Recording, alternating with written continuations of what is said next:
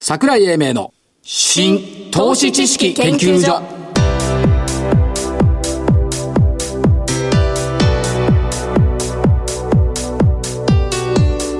この番組は一般社団法人日本 IFA 協会の協力でお送りしますごきげんよう所長の桜井英明ですそして先週もごきげんようと言ったのにごきげんようと言わなかったよねとなぜかどうしたんですかね、どうしたんでしょうね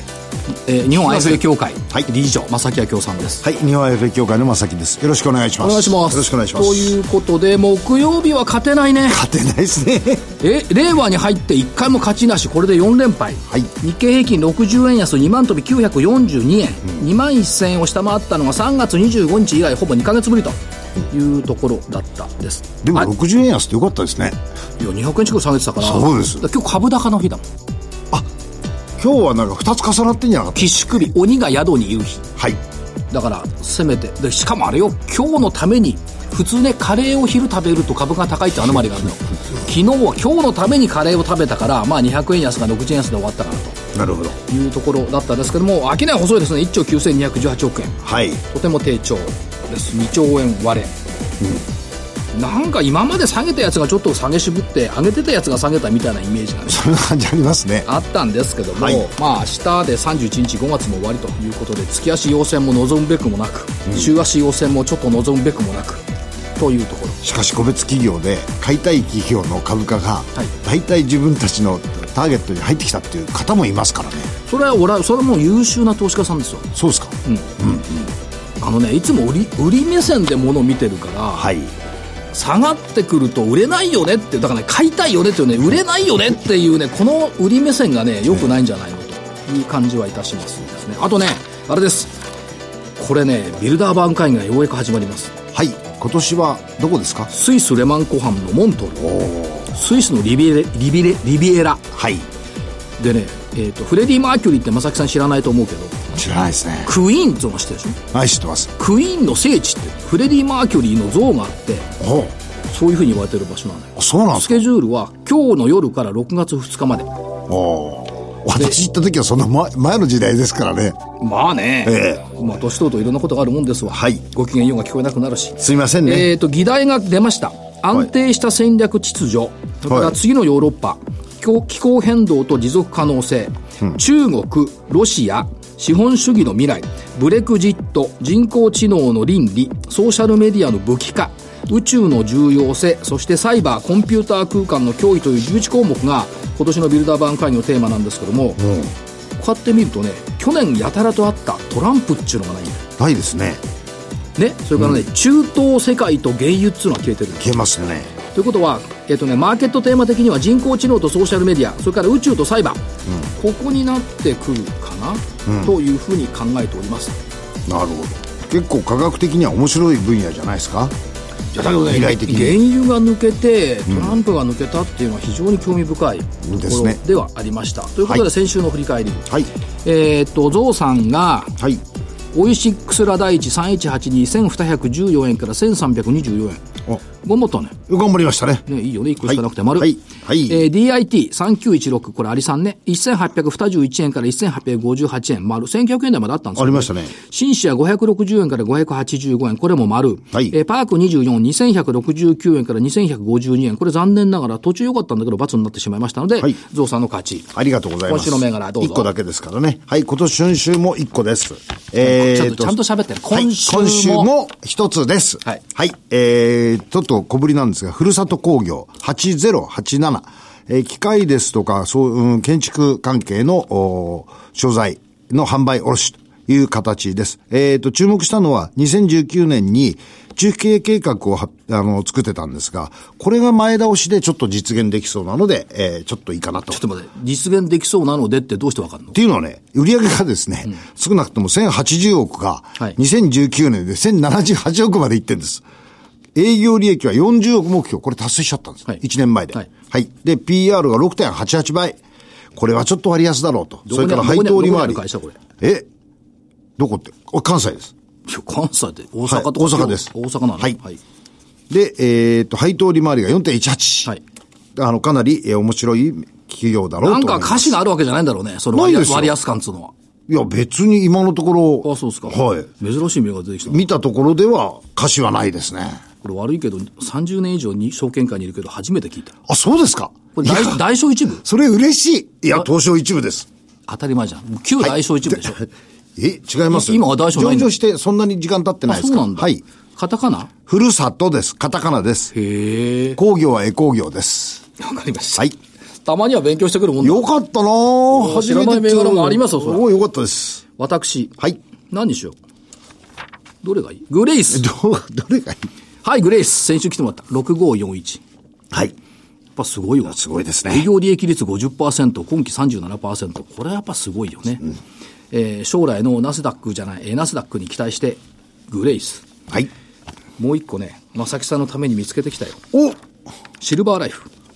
シルバーライフ。 9262。はい。高齢者向け配食サービスのフランチャイズ。そうですね。これがよく来てる。で、もう一個正木さんのために見つけてきたよ。おい去年、あ、先先月、3月上場した7061マザーズ日本ホスピス。なんか私のために随分気を使ってくれて今ま日す行っね。てきた。今日行ってきたのよ。この本社がね、またね、すごいところにあってね。どこですか千代田区丸の内3の3の1、新東京ビル2階。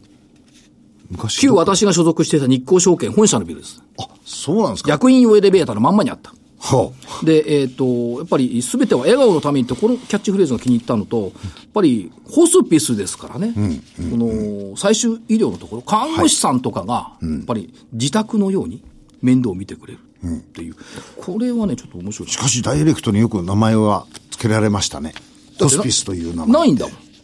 ん。ないのよ。こういうことをやってる会社ああ。何気にない。はい。それから、えー、もう一つ。こんにちは。3844。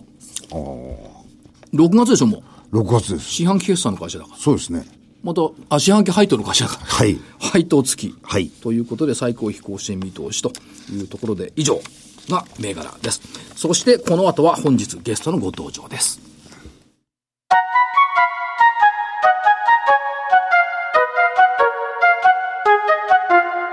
桜井英明の新投資知識研究所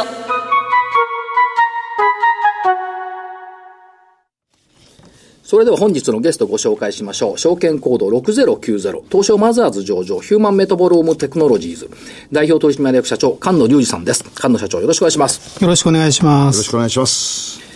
ヒューマンメタボテクノロジーズ。さすがに最近誤解はなくなったと思いますが、肥満を治すとかそういう話じゃないですもんね。違いますね。メタボロームっていう、これをちゃんと説明してもらわないといけないですね。あの、まあ、い生物っていうのはとにかく代謝物がもう当然、えー代謝で生きてるので、はいまあそれをですね、網羅的に、要するに全部一度に測るとえいうのが我々のテクノロジーで、それを測ることで、えー例えば病気と病気じゃない人を分けるとか、はいあとはあの食べたのがどうはどういうエネルギーに変わってるかとか、え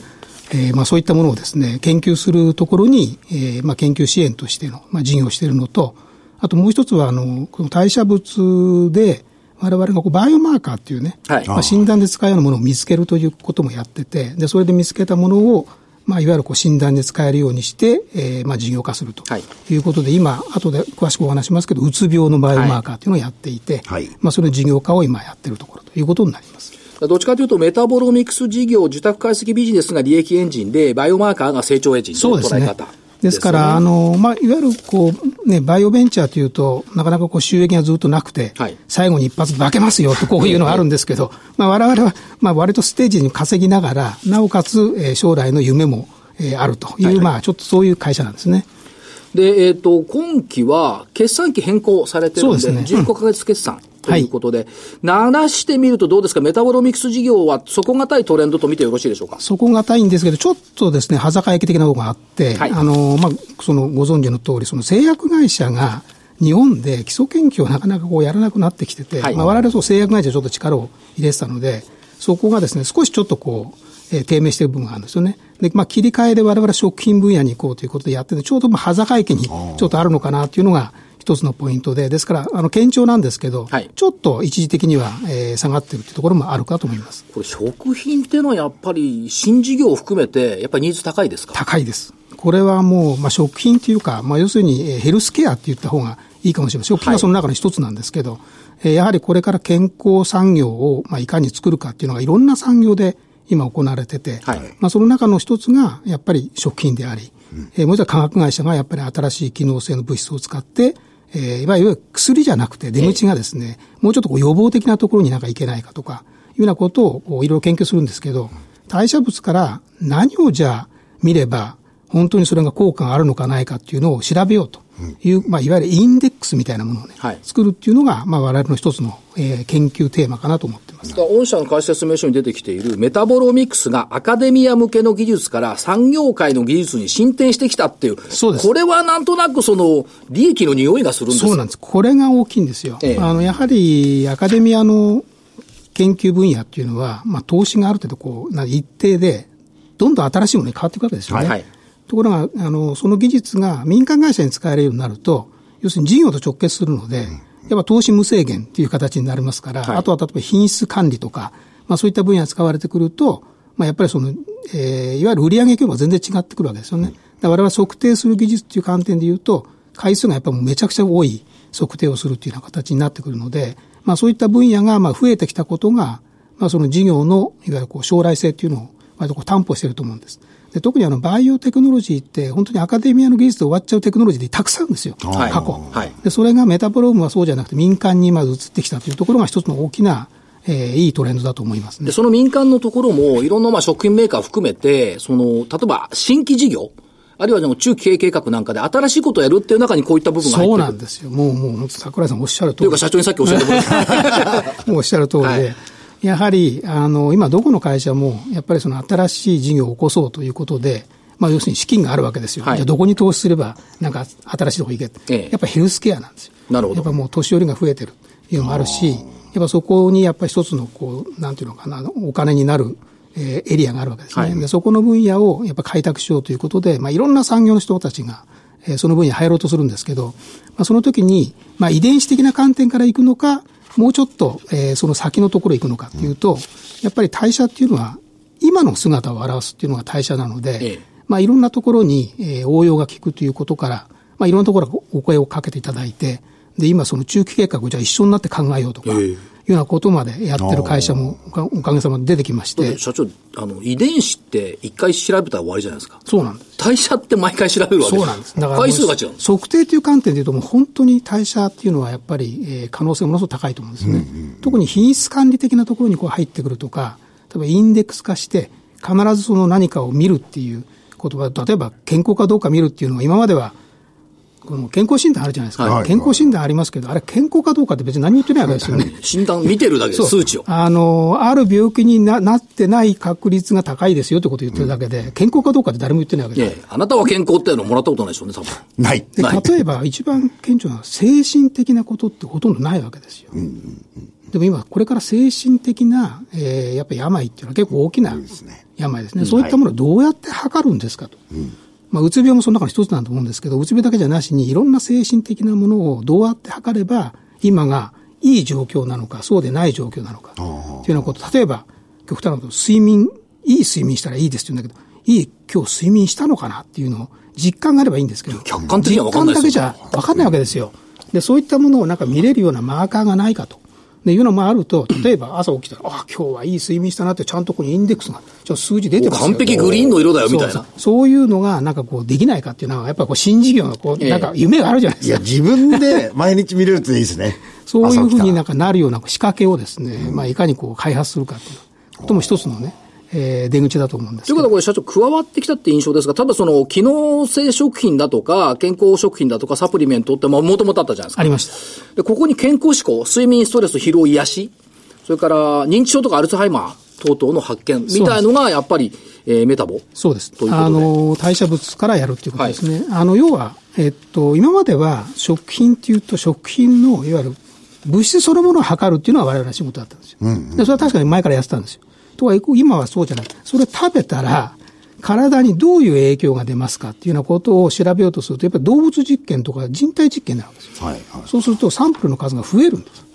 そうすると今までよりは、こう事業的にはすごくいい事業になっていくということなんですね。うんということで、まあ、受注は前年同期比9%増というふうに記載がされているといったところですね。そとれは昨年なんですね。昨年今年は、ええ、もうほとんどフラットに近いと思うんですけど。ころで、その、海外展開っていうのも当然ありますやってると思うんですが、はいはいこれやっぱり中国ですかメインマーケット。あの、一昨年ヨーロッパに一応オフィス出て、それで、まあ、結構、ヨーロッパようやく立ち上がってきたっていう実感もあって、はい実はその、いわゆるメガファーマーってありますよね、はい世界のね。えええーまあ、ヨーロッパは当然、想像つくところでかなり大きなのがあるわけです。でそういったところが実は初めて注文をもらえたん ですよね。はいはいでこれは結構大きな、我々の中で大きなイベントで、まあ、ようやくそういうメガファーマの本当に一番コテコテのところからはい評価されたということが一つのポイントですね。で、あとやっぱこれからもう一つの大きなターゲットはやっぱ中国なんです。中国、はい。でこれはもう本当にご存知の通り、もうとにかく論文というのはもう今、中国トップですから、ええもうアメリカ抜いたということで,、で、そこの中でもやっぱり代謝物の論文も中国がトップになったので、まあ、中国いかにこれからメタボロム解析でも、えー事業化できるんじゃないかということで、今、拠点を作ろうということで、今やってる最中。ということは地球儀的な俯瞰ができるようになってきた。そうですね。というようやく4曲全部を一応カバーできるような体制を、まあ、作るようになってきた。で、ままあ、あ、ままだちっちゃな事業ですけどね。えーまとめるとメタボロミクスについてはヘルスケアのトータルソリューションだと。でこれ4つ柱があって、はい食事の効果メカニズム、はいこれ今お話ありました快適な睡眠状態の把握これも今お話ありました、はこれを合わせると健康長寿社会の実現に向かっていくとそうです。そしてもう一つ、今お話にありました、ストレス度合いの把握と判定。これも重要なファクターだと、はいそうこれはね、もう一個気がつかなかったのは、これですね。運動効果メカニズム。そうですよもう運動はこれね、やっぱりもう健康をね、はい運動するって、じゃあ本当に効果的な運動してんので、あなたのための運動っていうのは、まあね、某会社が言ってるじゃないですか。テーラーメイドの運動の仕方、はいじゃあそれどうやってそれ測るんですかって多分代謝なんですよ、やっぱり。そのその人によって代謝メカニズムが違うわけですよ。ねでそうすると、どういう運動の仕方が一番その人にとっていい形になるかっていうようなことを、やっぱ調べるための、やっぱインデックスを作ろうと。割と簡単にそれが分かるようなことを、まあ、我々として一緒になんか研究しようと。確かにね、毎朝その走ってる人とか犬の散歩してる人とか見かけますけども、数字的に抑えちゃいないですよね。まあ体重減ったとかね、いろいろあるとは思いますけど。そうですね。だからそこをな、なんかの形、仕様がもしあれば、あ、やっぱやって今日良かったなと。え要はただ実感っていうだけじゃなくて、やっぱ人間って数字に弱いじゃない。ええただ体重下げるっつってもさ、やっぱ体重本当下がってるの見えてくると、頑張るってそういうことのがあるじゃんですねそれと同じようなことがやっぱりできると思うんですよね。ということは、えっ、と、健康な朝はヒューマンメタボと一緒にやってくるっていう感じです。まさしくそういう感じでしそのょ。通で、りもう一つ社長ね、これ運動効果メカニズムってことは、プロ選手も同様じゃないもでうすか。当然そうです。だから一番効果的な、その、た例えば、あの、サプリメントって今あるじゃないですか。はいああいったサプリメントも、だドーピングがあるのええで、注意しないといけないですけど、当然のことは一番その人に合った効果的な、あとはその運動、どこの筋肉をどうするかとか、言ったことによって、もう全部変わってくるわけですよ。そういったものをもうちょっと科学的にできるようにする方法ってなんかないのかと。いうのでいろいろ研究進んでるんです。ただそれをやっぱ代謝から行おうということで、まあ、おかげさまでそういう研究をですね、やってるところで今共同研究やったり、いろんなことをやってやってますね。隠れた東京五輪関連と思わない なるほど。ありますよ、あのだからそのスポーツそうですよのねそういう基礎研究関係にもやっぱり予算がかなりついてる、はい現実は。だからそこをだからちょっとおこぼれをいただいてる感いじやいやいやいやいや、そんなことじゃなくて。従来は疾患、体の病気、病気の治療のマーカーだったのが、これからは健康、心の状態、病気の予防、こういうマーカーの開発を目指していくと。そうですね、ですから、今まではこういわゆる病気だったの今度はやっぱヘルスケア、予防的な観点での、えーまあ、バイオマーカーというのが、これから我々が、えー行っていく事業の一つだ、ターゲットだと思います。だから、大きな変化っていうところですね。はいで、えっ、と、バイオマーカーのところ、まあ、ずっと前からうつ病の患者さんの診断っていうのをお話を伺ってましたけども、はいはいこれ患者さん減らないですね、世界の3億5千万人。減らないです。あの、効果不効果、えーまあ、なんとかそれをしなきゃいけないんですけど、はいえっ、と、まあ、薬はもうまあ前からね、うつ病の薬って比較的いいとか言われてるので、やっぱ診断がきちんとして、それが合ってれば、比較的、あの、そう怖い病気じゃないと思うんですけど、はいただ診断をいかにきちんとこう定量的にやるかということで、まあ、我々のマーカーを使って、それをやれるようにしましょうということで、まあ、かなり取り組んでいる。ただ時間がかかってますね。なるほど正直言って。あの、やはりこう正解がなかなかこうはっきりしてないええものなんですよね。しん問診しかないので。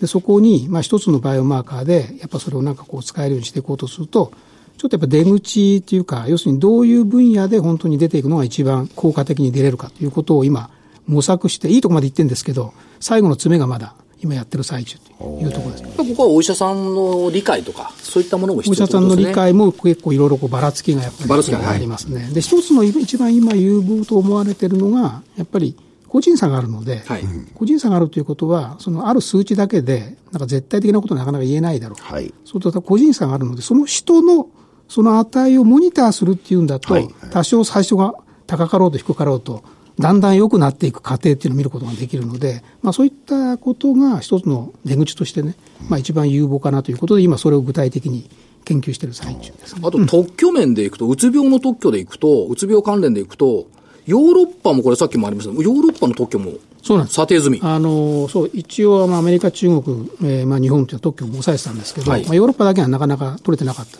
ようやく今年、えー取ることができました、で一応、だから4局全部特許を、まあ、2つ基礎、基本特許と測定特許と、両方の特許を取ることができたので、まあ、あのそういった意味でのこうなんてベースになるものはもうできたということなので、このこれからはもう本当に。えーいわゆるこう臨床的な意義をね、どこに求めて、えーいわゆる薬事を取るかというのが、これからの課題ですね。あと、いろいろこう出てますよね、バイオメーカーのとこ例えばその、酵素法 PEA 検査研究用試薬キット。さっぱりわかんないですけど。こ れ、あの要するに、えっと、うつ病のバイオマーカー見つかりました、はいじゃあこれをじゃあ病院で使えるようにしましょうって言ったときに、やっぱり病院の現場で使えるようにするためには、病院にすでに機械があるわけですよ、はいはいその機械に載せるだけで使えるようなものを開発しましょうということで、今、こうやり出してるんですね。なるほどでそれがある程度こうついてきたんですけど、これ、今度今、我々のチャレンジは今、手でやるのはできるんですけど、自動化する機械に載せるための、今、開発をやってるというところなんですねさらに進めている。そうなんですね。そう、実際、そう実際はそれにならないと実際には使えないので。あともう一つ、メタジェン社。これ山形県鶴岡の、御社も山形県鶴そうな岡んですの隠れた、隠れたバイオ。お隣、お隣。お隣、お隣、はい。お隣で、連携強化。これがね、また、町内デザイン応援プロジェクトはい。に参画されました。ということと、メタジェン社との提携も始めましたと。はい。これの意味合いってどうなんですかあのー要は腸内細菌ってやっぱ免疫にね、すごくいいとか、で結構あの、今、本当ブームで、腸内細菌の研究ってすごい進んでるわけですよ。で、要するに人間は腸内細菌でコントロールされてるんじゃないかとかという、こう言われてるくらいなんで、えええーまあ、そこの解明をいかにきちんとするかということで、例えば、い一番具体的に、多分ヨーグルト食べます。はい。はい。本当にこのヨーグルト食ってていいのか と、非常に単純にね、ではあなたに合ったヨーグルトってあるはずなんですよ、えええでそういったものがもっと簡単に分かんないかと、ええか食べ物でも腸内細菌にいい食べ物って言っても、はい一般論的には言えても、あなたにいい腸内細菌の食べ物って何ですかっええていうようなことをやっぱり調べようというようなことをメタジェンがこうやってるわけですよ、でそれは我々が一緒になって、特に腸内細菌からえー精神疾患に関係するようなところ、はい当然、今、脳とシグナル伝達されてるので、ええまあ、そこの解明をですね、なんかやれるようなことをやることで、本当にその腸内を、環境を良くすることで、もう本当に免疫が高まるし、精神的にも豊かになるし、いろんなことが良くなるということなので、まあ、その研究をですね、一緒にやろうということで今、進めてるんですね。やっぱり鶴岡にボストンから飛行機飛んできそうですね。飛びますよ。もうもうスパイバーもあるし。スパイバーもあるしね。そうなんですよ。すごいね。省内ね、米だけじゃないんだよね。そうですね。で、えっ、と、バイオマーカーの研究開発状況っていくと、まあもちろんその大うつ病もおやりになってます。それから、えっ、と、お膵臓がんもおやりになってます。感染症の関連の脳症もやってます。肝炎もやってます。糖尿病性腎症もやってます。今、どれが一番ウエイト高いですかあのうつ病はもちろんあれなんですけど、はいその次がですねやっぱり糖尿病性腎症ですね、はいでこれはもう本当に、えー大きな課題であの糖尿病の方の3分の1の人が腎症になる可能性が非常に高いんですよ、はいはいで腎症になってしまうと残念ながらその後透析に行くというですねこうあと戻れないっていうところに行っちゃう、でその透析に行く前の腎症になる前でなんかその見つけられないかとええマーカーが。おーでその研究をやっていて、まあ、これはあの某大学とやってるんですけどかなりいいマーカーが見つかってでそれを使って今検証することただ難しいのはあの結局時間かかるじゃないですか、はい。はい。人種になるまで。ええ。えー、したがってそれずっとこうマーカーいいです。じゃあこれ分かりました。じゃあその人ずっと10年かかって分かったんじゃちょっと遅いので、はい要するにこう、すでに前に取られたサンプルがあるところと一緒にやらないとダメなんですよ。でそれはある人は例えば5年前のサンプルがあります。で5年前にこういう状態だったのが、確かにこの人、人種になりましたねと。いうと、これがやっぱ確かになるほど。ちゃんと正しいとはいいうことが分かるので、まあそういったところを持ってるところというのをやってるんですよやっ。ぱスピード求めてるってことですね。はい。そうでないとなかなかね、実際には見つかりましたっつっても、これ、立証するために10年かかりますよ、ちょっと、あのね、えー、商売にならないし、世の中に貢献もできないし、ということで今やってる。しかし、こうやって伺っていくと、この3年ぐらいで随分変わりましたね、大井さん。変わかりました。あのーもう本当にいろいろこうやっててですね、ええまあ、もちろん失敗もいっぱいあるんですけど、ええ いっぱいあるんですけど、えー、一個ずつ一個ずつ、ただうつ病の場合は時間かかってますね。我々が、まあ、もともとね、そんな簡単じゃないのは分かってたんですけど、まあ、これをですね、でも今、いいとこまで来たかなというふうに思ってますので。だから、まあ、もともと社長おっしゃってたのは、その山形の鶴岡はバイオ産業の集積地になるし、えー、ボストンから研究者が退去するだろうって。まだ直行便はないですよこびはないまあ、です。ないですね。でもまあ、一歩ずつ進んだってイメージでいい進んでですかますよ。もうホテルもできたしね。このホテルがね、我々が行った時はこれ水田だった場所にすごいホテルができてななだから水田テラスっていうホテそルうな名んです前が水田テラスって。覚えてる水田覚バえてーまッすとよ研究室の横にバーッと覚えてますホテルになっちゃった。ということと、究極の価値ってご社長おっしゃってますけども、金の卵を産み続ける鶏を作って所有するぜっておっしゃってる。これがやっぱり徐々に出てきているってことですかそうなんです。まあ、その金の卵をまず卵にちゃんと金の卵にしないといけないので、はい そこに時間がかかってるんですけど、一個出ればもう、あとはもう、ダーッといくというふうに思いますけどね。どっちにしてもニーズあるんですもんね。ありますニーズがあるところと、ニーズがあるものを組んで、ニーズがあるものを提供してるということですから、卵生まれそうですよね。ええ、あの、もういかに早くね、産むかっていう。もうか、本当に金の卵ですよ。うつ病の場合もあるから、本当に。あとはもう本当健康をね、表す。これからの、だから健康、健康診断そのものの仕組みも多分変わってくると思うんですよね。あの、本当遺伝子見て、それで今の状態見るっていうような形の、で遺伝今の状態は代謝物から見る。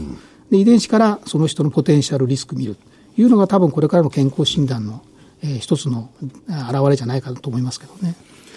菅野社長、メッセージを一言どうぞ。あの、うん、まあ、うつ病のマーカーちょっと時間かかってますけども、えー今、その鶴岡でですね、まあ、いかに、えー、代謝物を利用したビジネスを事業化するかということで、もう本当に鶴岡から世界を変えるということで、まあ、今度中国に拠点作ったらもう一応4局全部できるということで、まあ、ちっちゃいながらですね、とにかくインターナショナルにできる事業ということと、あとそのうつ病のマーカーを通して、まあ、金の卵を本当に作るとはいということで、もう一歩手前まで来てるので、もうちょっと足すと金の卵になる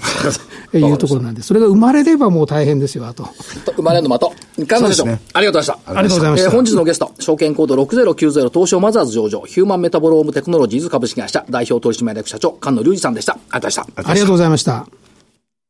資産運用の目標設定は人それぞれにより異なります。個々の目標達成のために独立、中立な立場から専門性を生かしたアドバイスをするのが金融商品仲介業 IFA です。一般社団法人日本 IFA 協会は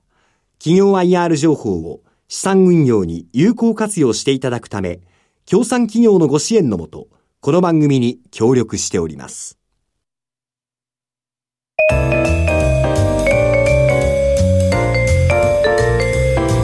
桜井英明の新投資知識研究所